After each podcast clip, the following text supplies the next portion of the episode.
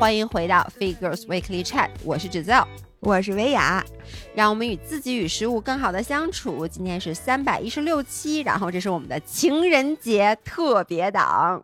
哎呦，咱俩终于想起来给人录情人节的了，咱去年就没想起来。哎，咱去年没录是吗？我们这两个在爱情里面如鱼得水、游刃有余的爱情导师，去年没有给大家录一期爱情的节目吗？所以今天补上。嗯，所以今天我们这个情人节档期必须要聊和这个爱有关的。我们俩啊，这个爱吧，就说实话有点单薄，所以我们翻出了大家这个很多 Q&A，因为我发现很多给我们留言的五人留的都是跟感情有关系的话题。当然了，今天我们不只有恋爱的这种感情，我们还 cover 了各种各样的爱。所以今天的留言是我们精挑细选的，相信每个人都能在这些留言里看到自己的影子。那我们首先啊，要感谢资生堂时光琉璃系列赞助本期节目，另外感谢日光派对播客联盟对本期节目的支持。爱如琉璃，饱满丰盈，这个是资生堂这款夜琉璃面霜的广告语，我真的特别喜欢。所以这期节目呢，我们将要从爱情、亲情、友情等多个角度来聊聊那些丰盈的爱情、丰盈的体验和丰盈的人生。那让咱们开始吧。嗯，这个留言要不还是先读和爱情有关系的，毕竟这是情人节。其实情人节我们其实应该读一些就是那种特别甜美的。结果老伴儿，你选这些留言可都是 问题挺多呀。不是。我们读一读，给大家送上祝福就完了，祝大家爱的非常丰盈就完了。结果你这个问题挺多，没关系，听完了之后就好了。那我来读了啊，嗯，姥姥姥爷，不知道你们什么时候还会更新粉丝的私信？那我们今天就更新了。他觉得每次我们讨论粉丝留言都觉得很有意思，非常认真的听完，所以希望这一期你也能听完。然后轮到他发问了。我和男朋友感情稳定在一起很多年了，但是最近他说了一番话让我很无语，情绪想发作的时候还是忍了下来，想先冷静看看是不是自己的问题。我男友有一天突然非常认真的和我说，觉得我花钱太多，担心以后回国不花父母的钱了，只花自己的钱，消费水准降不下来，并且举例说明，觉得我以前在国内还是很节省的，起码会看价格。但是自从回英国之后，就觉得我买东西都不考虑价格。哎，这个为什么和我正好相反呢？我一般在国外的时候都看价格，那是因为你在国外待的时间不够久。哎，你待久了，其实真不容易看，是吧？它总额小 哦，对，一直在说说我和他家里都没什么钱，因为不是和我随便谈恋爱，希望有个好的结局才和我说这样的话。第二。问我想买多大平米的房子，说二百差不多。我说那和我家现在差不多。他觉得二百已经太大了，并且明确自己以后不想过有房贷的生活。第三，平常的时候买了什么东西，吃了什么饭店，去哪儿旅游，培养了什么兴趣爱好，他的第一反应总是这东西不便宜吧，就是听上去让人很不舒服的那种。他觉得很贵的普拉提课什么的，在英国其实比国内还便宜一半。我们俩都是海本海硕，我平时花钱确实有些大手大脚，但是绝对不是那种特别喜欢买奢侈品，一定要用 Tier One 化妆品的，就是特别喜欢买小玩意儿。护手霜、身体乳、润唇膏、各种杯子、餐具。英国这边物价确实高，基本钱都花在吃饭和咖啡上了。我也在反思自己是不是太过重物欲了，因为不停的买这些小玩意儿的底层逻辑，可能就是想要不停的花钱来让生活里充满新鲜感，而且赶这个 due date 的时候有点焦虑，就很想购物。也许男朋友说的对，但是还是很让人很不舒服。毕竟爸妈没有说过让我少花点钱，还很支持我消费升级。（括号父母是非常典型的宠女儿的家长，尤其是我妈，坚持女孩子在最好的年纪一定要用最好的。我的理念也是，小钱可以靠省，但是大钱只能来赚。希望姥姥姥爷可以帮忙分析一下，男朋友说这些话的意思到底是什么？从心底，我觉得他不是一个想要 PUA 我的人。但呢，我也不想被这个某书上一律劝分的风气给蒙蔽了双眼。哎，我觉得这条其实挺典型的，哎，嗯，对，而且我能说就是我不是劝分啊，但是你看它里面说了说，也许男朋友说的都对，但还是让人很不舒服。我觉得男朋友说的不对，为什么呢？确实也让人不舒服。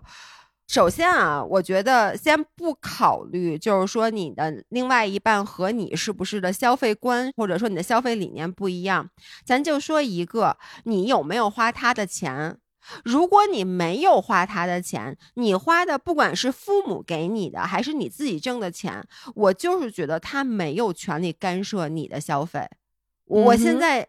就是这么觉得，就是因为我的经济是独立的，尤其是他这，我感觉这个五人他应该花的有大部分可能是父母给他的钱，而且父母是支持他的。我觉得男朋友是没有立场来说这句话的。然后你读这个的时候，我想到了两个我身边特别典型的消费习惯和花钱观完全相反不一样的，有一个大家都非常熟悉的，胡灵大变态，胡灵大变态和莎莎。我如果听过我们之前的节目的人，就胡灵大变态 Eric，我们给他起的外号啊。Eric 是一个非常非常节省的男生，我这辈子没见过比他更抠的男的了，并且他非常引以为豪。他就是因为大家知道，一辆公路自行车好的可能是十万，甚至有更贵，然后中等的是五六万，便宜的也要两三万。他买了一辆多少钱的呢？他在闲鱼上买了一辆两千五百块钱的，然后他买的锁鞋都不是迪卡侬的，是假的迪卡侬的。对，其实其实底儿掉了，山寨迪卡侬锁鞋，这我真第一次听说。他的整个消费理念，他什么都觉得没有必要买，包括像那个他想做，就骑自行车要做 fitting，然后他也舍不得花钱做，然后要想让姥姥帮他做。对对吧？就是我没见过比他真的没见过比他更抠的人了。而最重要的是，他本身的经济条件并不差，他只是这是他一个非常典型的他自己的消费习惯。而他的老婆莎莎是一个。我觉得绝对不是花钱大手大脚的，但是我觉得跟这个五人的非常非常像，就是女方父母其实家庭条件是不错的，一样也是非常非常的支持和宠女儿，然后也是觉得女孩子一定要用最好的，所以莎莎从小长大，她的消费观，她基本上是买东西不太看价签的。然后他们俩结合在一起以后，我就觉得啊，这怎么生活？比如说你住家里，你装修。你怎么花钱？你们平时买东西怎么花钱？但是他俩的相处非常好，就是因为我觉得 Eric 最了不起的是他有他自己的比较节省的金钱观，但是只作用于他自己。就这个金钱观不作用于他们这个整个家庭。当这个是整个家庭需要去花钱，就比如说他们之前装修啊，包括买房子的时候，他会给出一定建议，但他会非常尊重莎莎的决定。如果是莎莎自己要买东西，Eric 绝对什么都不说。就举一个例子。因为 Eric 真的太抠了，就是每每总被他给震惊到。然后呢，看微博的人知道，就 Teresa 莎莎她其实是怀孕了，要生孩子了。然后他们也选择了私立医院。我就说 Eric 你可真够不容易的。我说你过那么抠，但是呢，莎莎要在私立医院生孩子，你一点都没意见，因为这个钱肯定是从两个人的腰包里一起掏的嘛。然后 Eric 当时说。我省我自己的钱，但我不能让莎莎受委屈。而且她说生孩子就女性真的太不容易了，我一定要给她提供最好的支持。嗯，所以我觉得当两个人的金钱观、消费观不同的时候，一个好的相处模式就是你尊重对方的金钱观，并且保持自己的金钱观。但我觉得你说的这个呀，是一个比较好的特例。但是很多时候，如果你们俩的金钱观、消费观不一样的话，确实有很多很多没法解决的问题。是，就像我爸和我妈，就我妈是一个出身在一个特别好的这种高干家庭，嗯，然后呢，我爸小时候真是一贫如洗，然后他那会儿的一贫如洗，这不是开玩笑的，所以我真的亲眼见到他们俩相爱相杀一辈子。我爸。就是我跟你讲过，他买三十个豆包，然后他一直不吃。他买的时候为什么买三十个呢？是肯定是因为三十个打折。买豆包还打折，真对，或者 他是临期食品，反正他就觉得买多了跟那买少的一个价钱，那我就多买点儿。然后买的搁在那儿呢，他发现并没有人吃，然后他自己也不可能吃那么多。直到有一天那个豆包坏了，就上面长绿毛了。我亲眼看见我爸把那一兜豆包拿到垃圾桶旁边，然后每个豆包拿起来，趁那没长毛的地方咬一口，然后扔了，然后再拿起一个咬一口扔了。你跟老张说这样真不行啊！没长毛那地方，它也是有病毒的，也是有真菌的。这个呀，现在已经不用跟他说了。我不知道我爸这辈子已经干过多少个这事儿。他要是因为那绿毛，他现在肚子里长满了绿毛，你知道吗？我妈就绝对不会干这件事儿。然后我妈会花好多好多钱去美容院或者什么的。但是呢，我爸最开始跟我妈刚认识、谈恋爱，并且也许结婚的最开始的几年，他可以做到像 Eric 那样。就是我只省自己的钱，我不省你的钱，我尊重你的消费观。但是如果两个人结合的很紧密，并且你钱其实总数是不够花的时候，嗯，比如说又有了我，有小孩的家庭，你钱除非你是大富大贵，你 never 够花。这个时候两个人对于这个钱到底该怎么分配，绝对会产生分歧。同意。对，所以你刚才说的那个是最好的情况，对，并且其实他们俩本身不缺钱。是的，刚才举的那个例子是我觉得一个比较完美的例子。但是为什么我看完这个，我说了我不劝分手，但是我希望帮这个五人认清事实，就是在现实生活中，其实随着你们两个离开学校进入社会，真正要开始经济独立了，你们的矛盾点真的会越来越多。因为你看他特别典型，他在这里面提到了一个买房子的问题。就是买多大平米的房子，女方想要二百，男方觉得二百太大了，男方不想背房贷。我有一对朋友，就是那个女生呢，她租了一个房子，然后那个房子大概是一个月一万块钱吧，就是她一开始自己租了，后来男方呢就搬到她这个房子里面来了，于是呢他们俩就应该去 share 这个房租，对不对？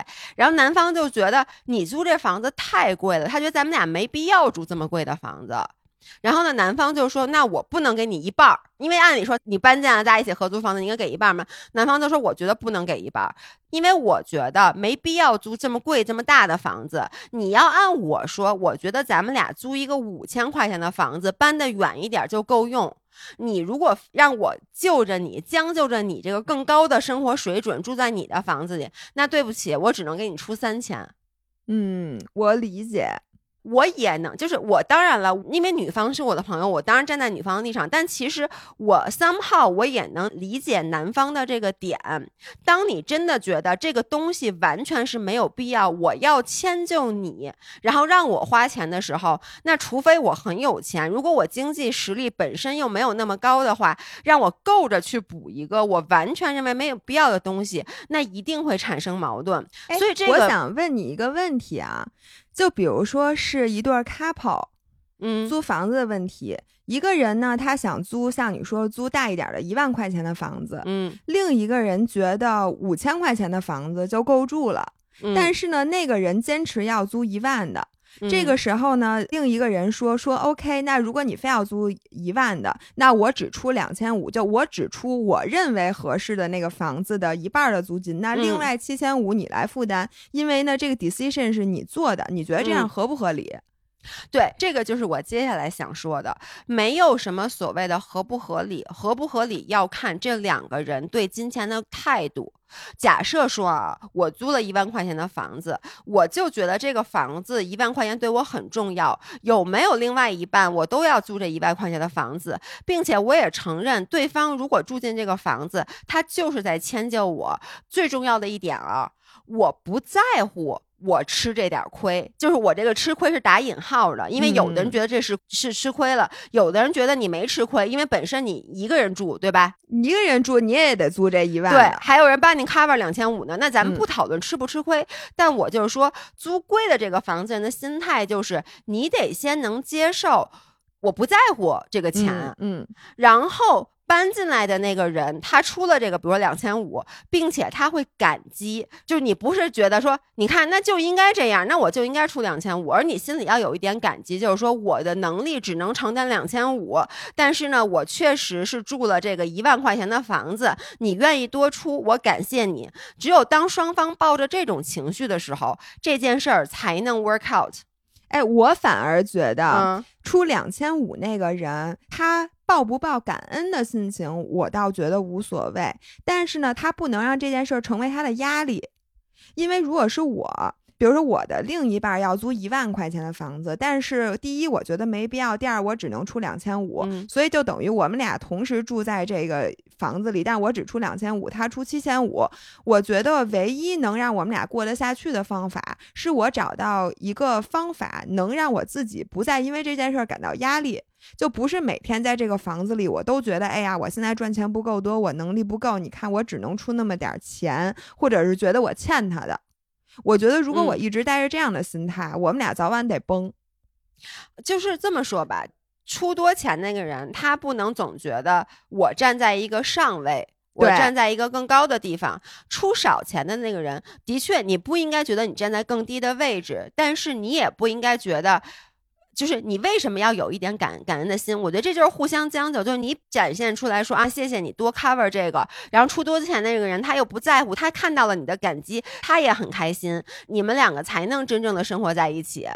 对，所以我就看这个评论通篇读下来啊，我其实不知道这个男方是不是真的缺这个钱，但如果是我个人的话，仅代表我个人买什么东西、吃什么饭店、去哪儿旅游、培养什么兴趣爱好，我相信都是这个女生花的自己的钱。而男方的第一反应，如果说这东西不便宜吧，你怎么又乱花钱了？我会很生气。如果花的不是他的钱，那我想问你，如果是你的话，你会怎么嗯沟通呢？因为你肯定不可能因为这件事儿就分手了，对吧？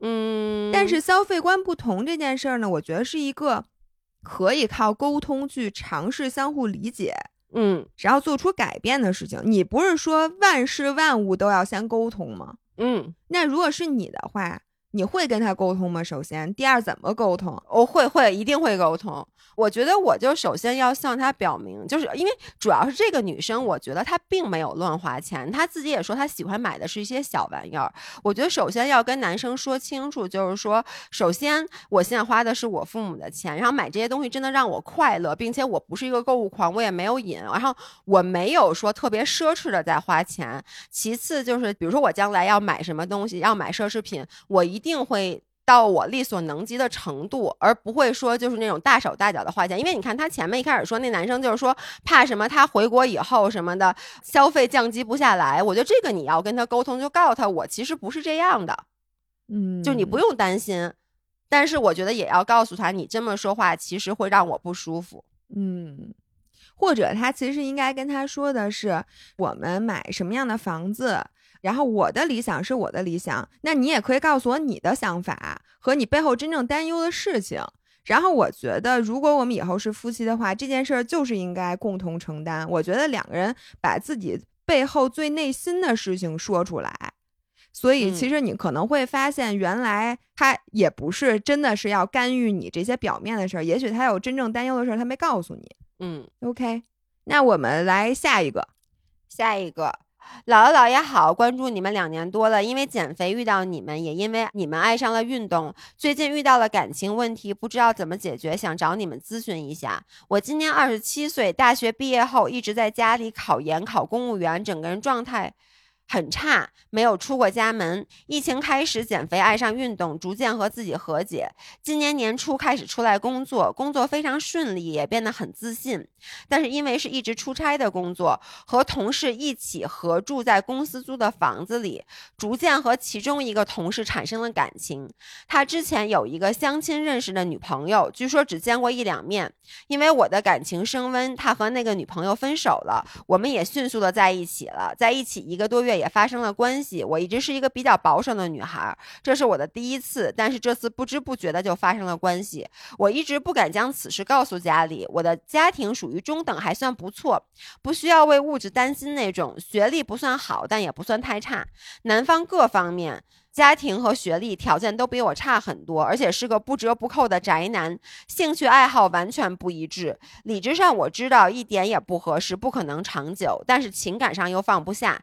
今天委婉地问了父母的意见，父母表示十分反对，不太能接受他的学历比我低，说我不能只图他对我好。我一方面表示赞同，但是又不忍心因为这些很现实的理由和他结束，也担心分手影响同事关系。不分手又十分担心父母会发现责怪我，我一直是乖乖女，很听父母的话。有没有不伤害他自尊又不尴尬的方法呀？不是有没有不伤害他自尊又不尴尬的方法？难道他已经想分手了？我觉得他是想分手了，因为他就觉得在外人眼里，这个男生可能各方面的条件都配不上他，然后感觉和他也不是一类人。所以呢，他虽然其实心里对他有感情。但是呢，又不想在大家面前承认他现在，我觉得这个处境是这样的。OK，那我先说吧。嗯，你先说。我觉得这个女生其实她在谈恋爱的时候，她处在一个自身状态很好的时候，而不是很差的时候。她其实是在自己很自信。生活进行的顺风顺水的时候遇到的这个男生，在我的眼里，这样的爱情就是当你的整个人生是很自由的，就是你很自由又独立的时候产生的爱情。我觉得那是真正的爱情，因为很多时候在你状态不好的时候，你找的那个人，你需要他来补足你现在的生活。比如说，你特别穷的时候，你当然希望找一个能在金钱上帮助你的人；当你特别缺感情的时候，你需要倾诉的时候，你自然而然会找一个愿意听你说话的人，或者让你感觉安全的人。但是你在状态好的时候会爱上的那个人，我觉得那个是很理想的。你觉得呢？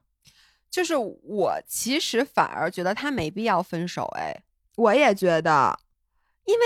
他就是学历和家庭不如我们家，这个我觉得是最不能影响两个人在一起的。虽然说婚姻是两个家庭的事儿，但首先你们俩还没走到婚姻那一步啊。然后我就觉得你们俩现在已经是同事，那就说明什么？说明你们俩从经济上、从事业上，其实基本上可以算是平等的。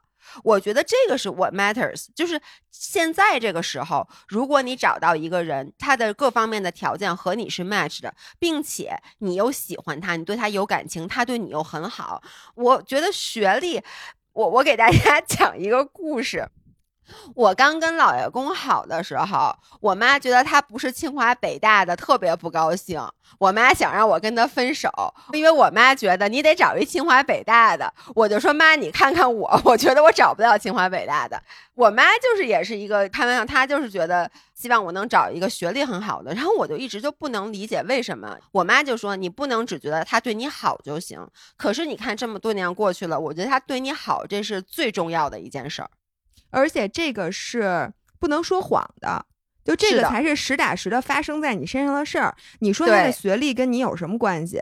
他的家庭说白了跟你也没有关系。真正就是你们俩的 chemistry，你们俩是否爱对方和你们俩在一起的感觉，他对你是不是好，你是否愿意对他好？我觉得这个才是实打实发生了的事情。然后，但是我呢，我一直觉得爱情和婚姻是要分开看的。爱情是爱情，具体你们俩适不适合结婚，这个时候我一定会考虑你们俩是不是合适，就你们俩的家庭是不是 match，然后你们俩可能学历、像价值观是不是 match。但是这个我现在不能帮你判断，因为信息太少了。但是我能帮你判断的是，我觉得这段爱情本身是特别美好的。所以理由我刚才已经说了，因为是在你状态特别好，你对这个人你既不图他的钱，也不图他的资源，你甚至不图。你和他一起的共同的爱好，因为你们俩可能都没有什么共同爱好。当你不图他任何东西的时候，说明你不是因为社会上的一些客观因素的影响。被胁迫着爱上一个人的，你是自然而然的就这么去爱上的，所以我觉得这样的爱情是其实我特别羡慕的。然后我在这里想再重申一下我的这个爱情观，来送给这个五人儿，就是我之前说过一个话，就是真正的爱情不是你去找另外一个人，你们组成一个圆满，而是你把你自己的圆满分享给你爱的人。所以呢，在这一点上，你其实做到了。哎，老伴儿，那我问你，就如果咱俩都同意他不应该跟这个男生分手，对吧？嗯。但是呢，其实当你觉得外人看来这个男生很多条件都不如你的时候，其实这个男生自己也知道。嗯所以你怎么处理这个关系？我觉得他们俩现在的关系没有什么特别大的问题。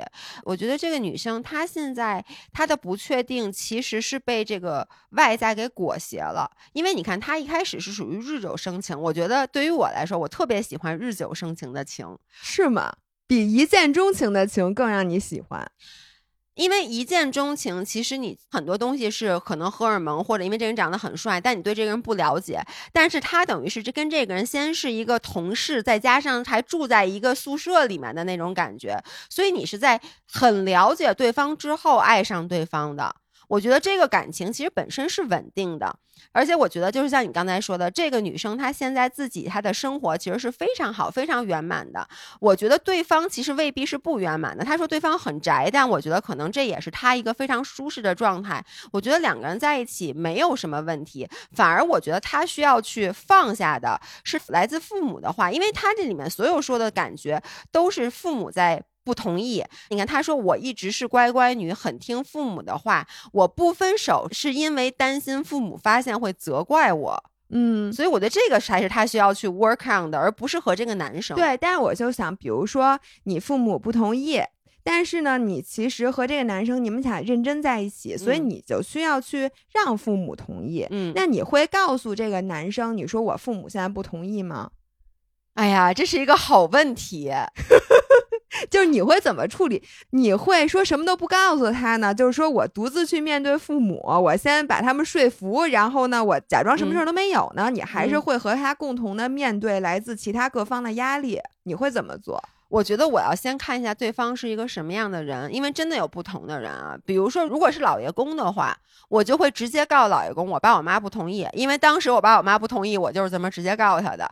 因为老爷公的内心非常强大，他就开始使出浑身的解数，各种讨好我爸我妈。你知道我妈现在对老爷公比对我好多了吧？而他老在说我对张涵态度不好，然后打电话就说你要好好对张涵什么之类的。所以我要给他机会，但是如果我不告诉他，他可能就不知道。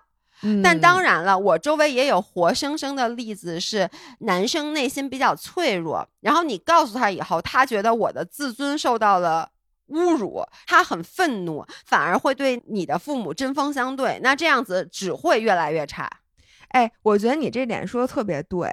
我现在觉得呀，我们和爱的关系有点像太阳和琉璃的关系，就是我们本身是那个太阳，我们首先需要自带光芒，因为你如果没有光芒的话，你照耀不到别人，你就没有办法分享你的圆满。但是有的时候呢，你如果直接这么照向对方，就是赤裸裸的现实，很多人可能会接受不了，就他接受不了你的爱。因为你呢，你想太阳光就很刺眼，所以有的时候我们的爱就像中间那块琉璃，它对不同的人会折射出不同的光线。因为琉璃本身它是这个晶莹剔透的，但是它可以折射太阳的七色光，所以就像你说，对于张涵这样的人，你可能就会挡一个滤镜，然后只透过红光。这个红光是可以激励他向上的，因为他是需要一点 push 的，对他需要一点 push。你告诉他父母不喜欢他，他会特别特别努力的去讨好。对，但是呢，比如说对一个自尊心很强的人，你可能就会用琉璃折射出一束紫光，因为你知道，如果你跟他说父母不喜欢他，他可能就颓了。对然后从此之后再也不去见你的父母，然后恨你的父母等等等等。你可能告诉他你是最好的，就是激发他的自信，嗯他反而会越来越好。所以我觉得不同的人，你的应对措施可能不太一样，但是呢，这个活儿就只能咱们这个小五人儿来干了。如果嗯你觉得他配不上你，可能外界很多人觉得从表面上看你们俩都不太合适，那你怎么来平衡外界的眼光和他的自尊心以及你们俩关系之间的关系？所以我那句话还是送给你，我觉得你和爱的关系像太阳和琉璃，你首先要做一个太阳，你要找的并不是另一个太阳。因为呢，你自己足够圆满，你只需要向你真心爱的人，并且你自由的爱的这个人来分享你的圆满。但是有的时候别忘了给这个圆满加一个滤镜，因为琉璃会让你整个的这个爱更温柔，然后会变成他最能接受的那份爱。你怎么这么有文化呀？说的特别好。谢谢。OK，那我下面来读一个关于亲情的。哎呦天呐，我们每个人都有一个这样的亲戚，我觉得姥姥姥爷，兔年快乐！时隔好久，我又来留言了。问题的主题是如何对待对我好到视如己出，但我真的不喜欢的亲戚。从小到大，小姨都把我当亲女儿看待。很小的时候，小姨带过我一段时间，后来每年寒暑假也都去小姨家住。各方面来说，只要有我表弟的，就有我的。我表弟是小姨的儿子。但是很多时候，我实在对他喜欢不起来，主要原因是他说话真的不好听。今天大年初一家庭聚会的时候，我说我准备明天去迪卡侬买双徒步的鞋。我小姨说：“干嘛去迪卡侬买？我觉得迪卡侬都是破烂儿。”对不起啊，迪卡侬。我当时真是不知道当着一大家子怎么回应。我们两家人都是人均收入不过万的普通人，我还是学生，不知道这样的评论到底是什么目的。诸如此类的，还有对我家猫咪说：“你家这破猫真难看。”对我家狗说：“你家这怂狗。”对我妈说：“现在谁还买几百块钱的手机？那玩意儿根本没法用。”之类的评论。但相比表弟，我已经算被优待了。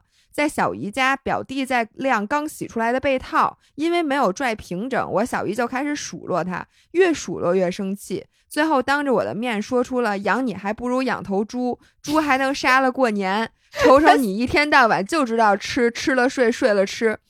我表弟十八岁，大一，每天中午会把一家子人的饭焖上，有时候还会炒俩菜。洗好的衣服他会去晾起来。我生病的时候，他会把药一粒一粒抠出来，和水一起送过来给我。不算优秀，但我真不觉得他是我小姨每天数落成废物的那种年轻人。类似的事情发生的太多了，我表弟估计都麻了。但我还是会忍不住想疏远他，他指的是我小姨，因为被这样说了，真心不好受。每次只能尴尬一笑走开，不然害怕变成全场一起尴尬。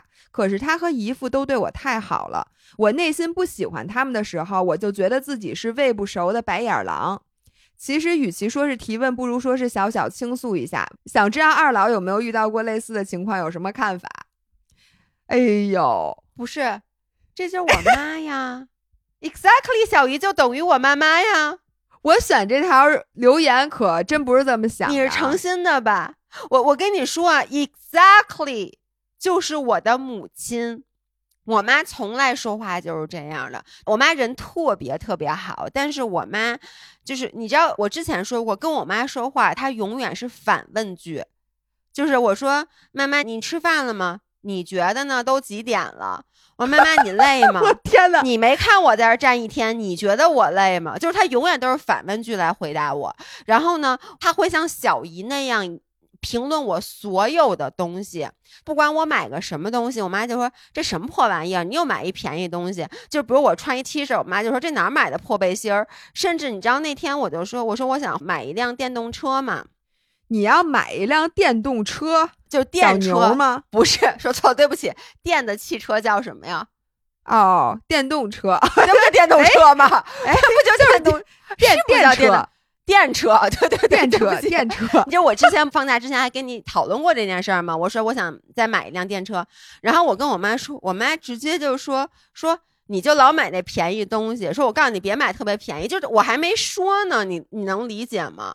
然后那天我就有点不高兴了，就是反正我基本上所有拿回家的东西，或者说我买的东西，我妈都会觉得是破玩意儿，会觉得是便宜货。然后我跟我妈说话，她永远是反问句，你觉得呢？我就已经很习惯她的这种对话了。所以我特别能理解这个五人儿。他说：“你们有没有类似的经历？”我跟你说，我每天都是这样的经历。哎，那你给咱们小五人支支招，他应该怎么处理？呃，我因为我是沟通了。就是我会跟我妈去告诉她，她的这个反应是我不喜欢的。以前我不会，就我妈这么说一句以后，我要不然我就很生气的走掉，要不然我就回呛她一句，反正就是肯定结果是不好的。除此之外，我妈还最常说的一句话就是什么张文雅呢，或小时候是耿傲潇呢，别人呢，那个他是不是挣的比你多呀？就就一直是这种。你妈这说话真的绝了，就是哪壶不开提哪壶。对啊，就是包括现在，你你知道，真的，我妈说话，就比如说，我不是特别喜欢收拾屋子嘛，然后宁浪别野就是其实啊，我觉得我可能是最爱干净的，但一农和悠悠也非常爱干净。然后呢，我们就每天都在一起收拾屋子。就我经常起来一推门，就悠悠在屋里吸地什么的。但是可能是我的要求更高一点，我爸我妈来把家里弄得很乱，因为我妈的习惯，就比如说她做完菜、炒完菜那个碗就放在那，明天再洗。所以我就感觉上一直在收拾屋子。然后一农当然也会一直说，跟我爸我妈说，叔叔阿姨说那个姥爷特别喜欢收拾屋子，什么姥爷特别。爱干净，我觉得这是一好事儿吧。然后昨天他们都走了，他们都走以后，我就第一件事儿先是收拾屋子。然后我妈给我正好打一个电话，我妈就问你干嘛呢？然后我就说我在收拾屋子。我妈说又又给人当保姆呢，就是你能理解吗？我以为你妈要说的是在家这么长时间也没看你收拾过屋子，你怎么一到人家家就是一到这块儿你就这么勤快呢？不是对你我，但我妈说那是不是更厉害？她说又又给人当保姆呢，就你这样就莫名其妙，所以。我现在吧，我一个是调整好了心态，就我妈再这么说，我基本上我大部分能接受，并且我跟我妈之前也说过，我说你有一些话我说了我不高兴，你不能指望一个六十多岁的人说改就改。我都不可能说改就改，但是我只要看到他在付出努力，并且每一次当他又说出一些真的让我觉得很刺耳的话，我会及时反馈给他，但是我不会以很激烈的形式反馈给他。嗯，就比如说那个小鱼说你怎么什么迪迪卡熊，呃，就干嘛去迪卡侬买？迪卡迪卡侬，干嘛去迪卡侬买？我觉得迪卡。农都是破烂，那我可能会说，我说它可能不如大牌，但迪卡侬的性价比高，而且我现在就这么多钱，我只能去迪卡侬买。你这么说了，看小鱼还怎么说？嗯，我跟你说，就是你想到了你妈，其实我想到了我爸。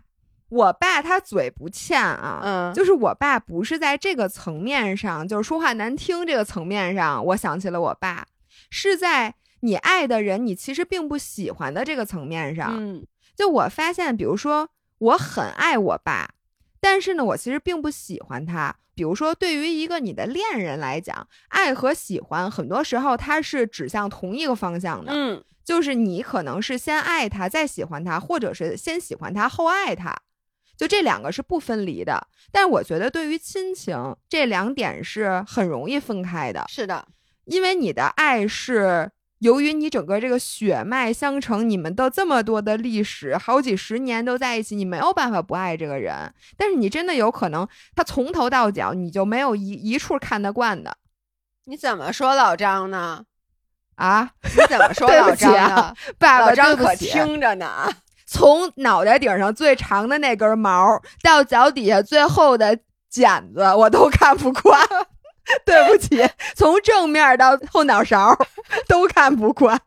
我觉得我爸可能对我现在也是这样的，但是我们现在彼此达成了一致，就说我爱你，但我不喜欢你。然后我的表达方式就是还是我刚才的那个爱情观。其实现在我也转移到亲情上了，就是如果我对我爸的爱也是。我和他分享我的圆满，而并不是说让他来弥补我的不足的话，这也就意味着我不需要从他身上获取任何东西。就是我爱你，但是呢，你就算表面上不爱我，或者你呲儿我，你对我不好或者什么的，他伤害不到我，因为我本身也不是我和你在一起不是为了我从你身上获取什么，对，获取你对我的爱，而是我就是要把我的爱给你。如果仅仅是这么简单的话，你会发现很多事你都不在意了。哎，你说特别对，我觉得就是我这个假期我领悟到了一个新的东西，就是其实不要从外人，比如说亲人、父母身上获取肯定，因为如果你期待从他们身上获取肯定，大部分咱们中国的父母来讲，你真的会遍体失望透顶。对，对。就跟我在上一期音频里说了，我说那个爸，我给你在海南租了一房子，我带你去。然后我爸第一天答应的好好的，然后第二天我回去的时候，他就说我不去。你看我去得了吗？我跟你说，我根本就去不了。就他那个委屈样，我跟你说，当时我爸就跟我说他怎么着，就他死活不去的时候，他都快哭了，就感觉就是我不是要带他去海南玩，感觉要在上刑场。没错。你知道给他委屈的。我当时看完了之后，我特别伤心。其实我就想，我说我这不是冤大头吗？钱也是我花的，我还费了这么大劲，然后我求你去海南，最后显得我跟强迫你似的。但是呢，就是因为我之前曾经深深的考虑过，就是我和我爸之间的这种。关系，当我想明白，其实我见我爸，我跟他说的每一句话的目的，都是让他知道我爱他，但是我并不想从他口中获得肯定、获得赞赏等等。我给他租房子，并不是为了让我爸对我竖起大拇指，说我闺女是最孝顺的，其实不是这个目的。所以最后我的那个答案很简单，我就跟我爸说：“我说爸，我说对，我说你去了我就特别高兴，我说你能不能去一下，你给我点面子。”后来我爸终于就同意了，所以我觉得我现在跟我爸之间的这个修行已经进化到了下一个 level。就如果我是呃，我有这么一个小姨。然后，如果他就跟我说说什么你这哪儿买破玩意儿，说你们家猫真难看 之类的那个话，说我就说小姨你别说了，我知道你不是这么想的。或者我就跟他说，我说迪卡侬那鞋不是挺好的吗？下回要不我带你去看看，就随便就把这个话给遮过去了。对，我觉得你笑着回答这么一句话，其实你们俩之间就没有问题了。然后你小姨。也会感觉到，其实你心里是爱他的，我觉得就 OK 了。对，反正就看你怎么去处理。因为你刚才说的时候，我就想，如果你就是心里过不去，你就是想将你小姨君也可以。那我就是说。那我没钱，你给我买好的呀，就这么说。你知道我妈一天到晚说喵喵，就是老在那儿骂喵喵，说喵喵，你看你那么胖什么的。然后我就说，这还不是你喂的呀？就是你知道，有的人他没有任何恶意。你说我妈多爱那只狗，可是我妈就能每天从喵喵身上找到八百个缺点，然后一天到晚，我跟人支持这狗听不懂，这狗要能听懂，估计跟我一样得给气哭了。OK，那最后一条我们读一个友情的，然后因为我老伴儿昨天刚刚啊，我们昨天录的，但是你们是周三听到的，他刚刚在音频里说说我很爱你，我老伴儿，我想先跟你说，就你知道那句话，你昨天说我特别感动，然后那天我给一农讲，我说你跟我说过。一句话就是我很爱你，可能绝对值比你爱我多，但是我的相对值肯定不比你低，把一农给感动哭了，坐在沙发上，他好感动。你这个话大家可能没听懂，你再给大家解释一下我怎么说的。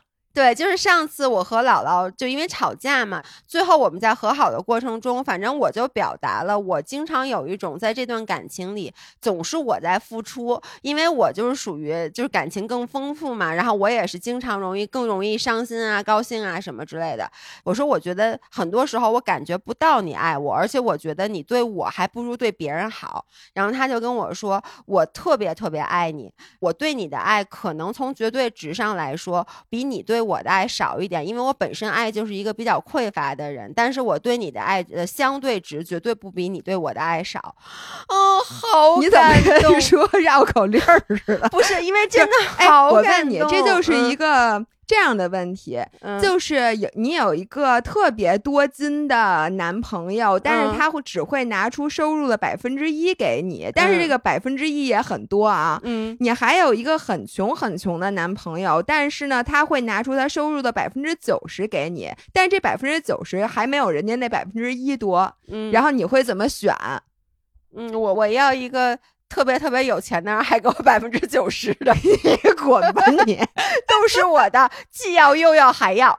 对，所以我解释一下，嗯，我就是那个很贫穷，就是我整个爱的容量是有限的，但是我愿意拿出其中的百分之九十给你，但是你就是那个，呃，我可爱的容量很多，你只给了我百分之一，另外百分之九十你给了 Popcorner，哦，对对，你只是熟人，对不起，我想起来了。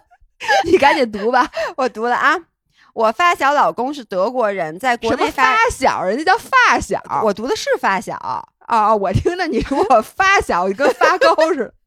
我发小老公是德国人，在国内发展，薪资待遇丰厚。发小这两年完全没有在工作，靠老公养活。那天我在上班中接到她炮轰式吐槽，对老公的不满，喷他什么？比如说说他中文说的不好，让他听了很反感，嫌他不认真看他精心挑选的电视剧，而且话很多。一开始呢，我看他发我的这些吐槽点，就觉得挺好笑的，甚至会打可爱而大串的哈哈哈。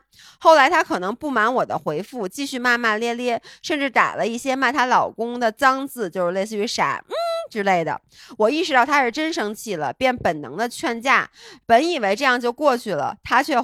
反问了句：“你怎么不跟我一起骂？你这样的行为非常不朋友，快跟着我一起骂两句。”我当时就非常莫名其妙，觉得第一，我很拒绝参加别人的家事，不想里外都不是人；第二，也是我最恼的一点，他类似这种吐槽或吵架已经不止一次了，而且上次也是类似的情况。这种鸡毛一类、避重就轻的小事儿，让槽点完全站不住脚，让我真的无言以骂。到这里，我的思路真的有点混沌到无语，像一种被病态暴击后撞出的一头疑问：你们床头吵架吵尾和，要我来凑什么热闹？我有病吗？当然，他需要我的肯定、被认同、被支持，这个我是可以理解的。但我就是骂不出来，而且想到小时候，他也是这样。就比如他想玩什么东西，不会直接跟他妈妈说，而是将这个意愿强加在我身上，拉高他妈妈允许的概率。于是我没有跟着她一起去骂她老公，只是跟她说了一个：“哎呀，工作结束了，我得回家了。”随后她就开始疯狂的怪我不够朋友，不替她考虑。那我也生气了，于是就回她：“为什么我要浪费时间跟你一起骂他？我要骂什么？我的立场是什么？”我说出这番话后，没想到收到她大篇幅的指责，那些 PUA 我不够朋友的文字，真的像刀剑朝我刺来。说实话，我到现在都没有敢一句一句的去细看，大意就是。我只是需要一个骂人的复读机器，这么简单你都做不到，我根本不需要你来替我解决问题，蠢货！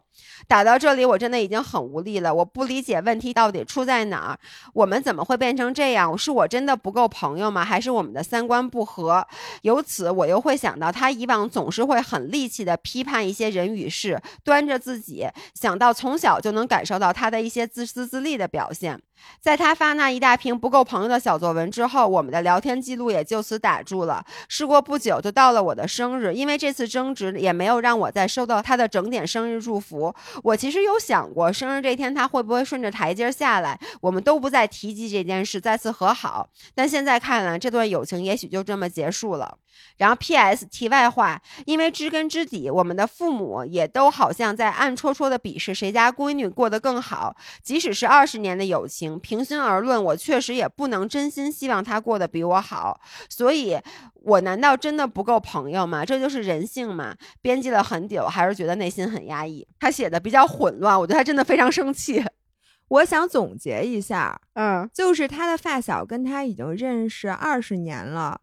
然后结果他现在在上班，他发小嫁了一个老外，但是这两年都没有在工作，等于就是嫁了一个比较有钱的人，感觉有没有钱他倒没说，反正他现在不用工作。他前面说了就是薪资发展待遇丰厚，所以发小这两年完全没有在工作了。OK，所以感觉就是觉得他发小可以就是走了一个捷径吧。然后因为知根知底儿，他们的父母其实也是互相认识的。所以他们父母也是这二十年间，可能都在暗戳戳的鄙视谁家闺女过得更好。哎，这个大的背景让我想说两句。我说你有这样的发小吗？你呀？不不不，除了我更发的发小，因为咱们不是那种父母先于咱们认识的那种。我是真的有，就因为我妈学校的那个老师，嗯，她和我妈是一起怀的孕。几乎同时生下的我和那个姑娘，然后我们俩从小也都学习挺优秀的，然后一直到现在，我觉得就每次我妈和那个同事他们之间见面，其实都会暗戳戳的去比较我们俩，这都比较了快四十年了，这样的关系本身其实就挺难处理的。对，就算是其实我从小我很喜欢那个姑娘。在我们俩很小的时候，我们俩不会受到大人这种暗戳戳的比较的这种困扰，我们俩就是玩的很好。但是自从开始上学，然后开始有考试成绩，并且是那种小升初啊，初中上哪个高中啊，高中上哪个大学，哪个大学最后。找了一个什么样的工作，挣多少钱，找没找男朋友，男朋友是干什么的，什么？哎呦，我就跟你说，这个时候我们俩的心态就不像我们俩单独相处的时候那么单纯了。反正我不得不承认，后来我们俩，嗯，三炮就有点疏远了，见到彼此都不是单纯的友谊了，就是因为父母的关系。你能理解吗？特尴尬。我我能理解，因为我妈就经常会拿我跟我好朋友比，这还不是父母那一代就开始比，但她也会一直在比，而她还不是暗戳戳的比，我妈是明戳戳的比。那是因为你妈说话 有百分之百会说百分之二百，但这样其实真的会伤害到友谊。假设说啊，你嫁了一个特别特别有钱的，然后你现在可以不用工作了，我可以完全去做自己想做的事儿，我是真心为你开心的。然后这时候我妈如果说就说，哎呦，您看张文雅长得漂亮，命又好什么的，就我举个例子啊，没有发生这件事儿啊，我妈一定还会再说，就哎，你看你你什么，你就一辈子你就奋斗吧，只能在家加班狗，对对对，天天搬砖。包括你看电视剧、电影里面，经常有这种事儿，就是两个感情很好的朋友，一开始因为起点是一样的，之后慢慢的产生了一些差距。其实这个差距本身不足以让任何一方心里去对这段友情产生质疑，但是当来自外界的声音愈演愈烈的时候，就是会让你心态崩了。是的，我觉得这个真的挺难受，就是从这个。大的背景来说，然后从他说这具体的事儿来讲，其实我理解就也就没什么事儿。就是我觉得呀，她发小因为她比较闲，她闲的没事儿，然后她跟她老公吵架了，她白天自己在家越想越生气。就我就想跟我最好的朋友来发一些，我相信她肯定中间她发的这些话里面其实也是有信息的，但是呢，因为你当时在工作。你是工作摸鱼的时候才能看，然后看来肯定我想象啊，就是大屏的轰炸，然后你回的其实也是有点敷衍的，嗯，因为你当时不是逐字逐句这么一看，反正你一看，哎呦，就吵架了，哈哈哈哈哈，就这意思，就是赶紧过去就完了。这时候他急了，然后他说你不够朋友呢，我相信也不光是说你不跟着他一起骂人。我觉得也有可能是你是不是之前也是因为工作忽略了很多白天他发的信息呀，或者乱七八糟的那些东西，让你觉得你可能把工作看得比他重要了。但是我觉得本质原因就是因为他太闲了，你太忙了，也许。然后你们俩现在不在一个世界上对话，因为在他脑子里可能他觉得吵架这件事儿比天大，但是你还要应付老板，然后应付工作，应付这个，你可能就觉得这件事儿暂时和你离得挺远的。我觉得这个可能是问题本身，但是我觉得他有一点做的确实非常非常不对的事儿，就是因为这些事儿他都没有祝你生日快乐，就他这个台阶儿他就不下了，就是气儿撒了之后他没有跟你道歉。这个姑娘她说别人不够朋友，但是我觉得这点她确实挺不够朋友的。我觉得啊，首先通篇读下来，你对她本身其实就是有很多不满的。就是你看，你说你什么，因为什么又想起他小时候什么利用你去什么让他妈让你们出去玩啊，等等等等，包括你又说了好多就是他小时候的话，所以我觉得，因为你说的这些都是小时候的事儿，而你现在还能把它提出来，说明这些事儿其实你都记住了，并且非常 bother 你。嗯，因为我可不记得我老伴儿小时候怎么欺负过我，我也不记得我怎么欺负过他。就小时候可能我们也有过吵架，但我一点都不记得。发小的事儿你能记到现在这个年纪，说明你当时就很不高兴，并且你没有跟他表达，一直带到了现在。然后她其实我我相信不只是她跟你吐槽她老公，她可能日常生活中还有很多很多行为，那个行为发生的时候会打到你，又让你想到啊，你对她的种种种种不满。嗯，所以我觉得从根基上来讲，你们俩这个友情已经不稳固了。那到底要不要去挽救？怎么挽救？我觉得这个不是今天讨论重点，但是我希望你能意识到。我是觉得，如果你们俩现在已经不在一个世界里了，其实说实话，就是工作的人和不工作的人，或者是一个他希望你和他一起骂她老公的人，和你这个本身就觉得这不关我的事儿，就说明你们俩很多价值观，你们俩对于事情的基本评判已经不一样了。我觉得，如果是这样子的话，我有一个小的建议。我觉得你是不是可以把你的发小当做刚才那个说话不招人待见的小姨来对待？是不是也能把你的爱和喜欢分开？因为很多时候，就我也有发小，有什么小学之前就认识的，小学就认识的，包括我老伴儿，其实也是我发小，对吧？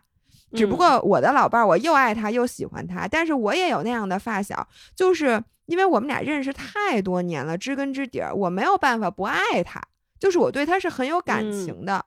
但是呢，我现在已经不喜欢他了，因为我们俩现在完全已经长大，变成了完全不一样的人，所以我们没有办法继续做朋友了。哎，我非常同意。所以我觉得，面对这样的人，我们是否就能像我刚才说的，像你对待小姨那样，就是我只需要向你分享我的圆满就好了，我不需要从你身上获取任何我应该从朋友身上获取的那些东西，就我对你没有期待了。如果这样的话，你可能就可以完全把这个人放下。但是如果他在危难之中，如果他需要你的话，你肯定还会出现。还会挺身而出，但是呢，你就不要再把它当做你最好的朋友那样去经营了。是我，我其实最后想说一下，我觉得这两边我都特别能理解，因为我经常因为老爷公给姥姥发大片的长片，我说张翰又怎么怎么了，他又把圣诞树给装反了，类似于那种的。但是我确实。不期待姥姥跟我一起骂他，我其实期待的就是他哈哈哈哈哈就去笑一下。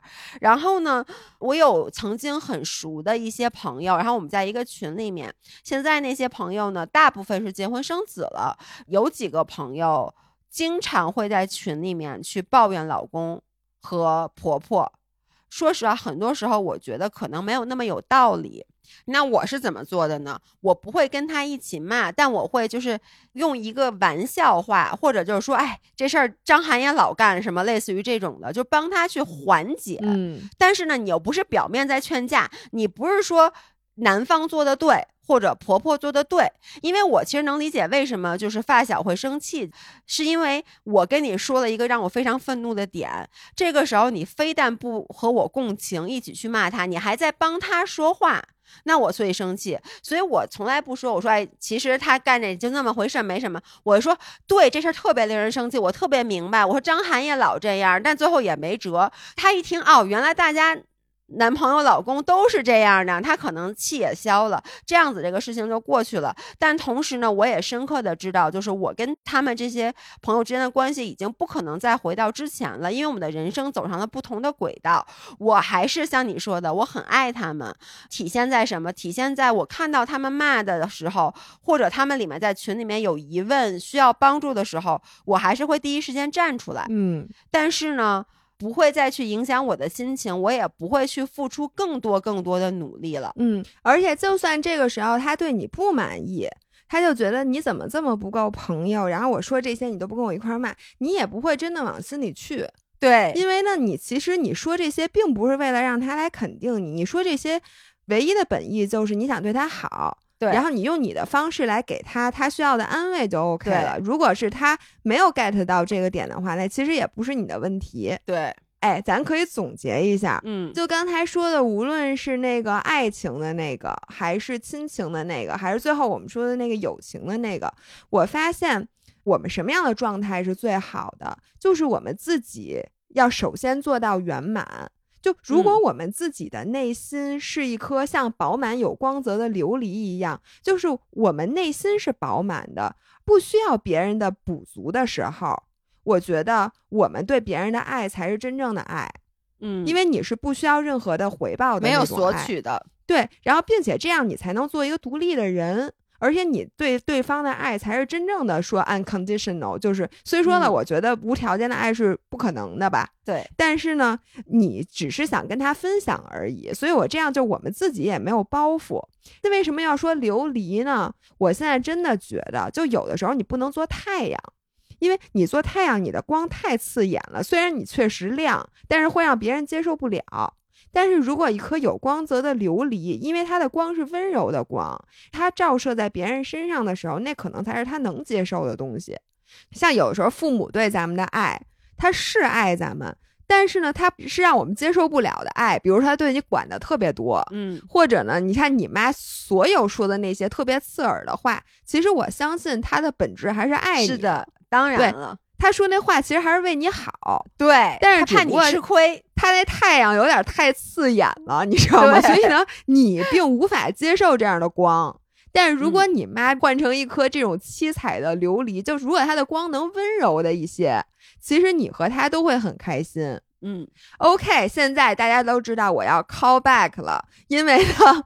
我想说的是，资生堂的这个时光琉璃系列的护肤品，它是由内而外让肌肤就像我刚才说的琉璃一样。丰盈饱满，透出光泽。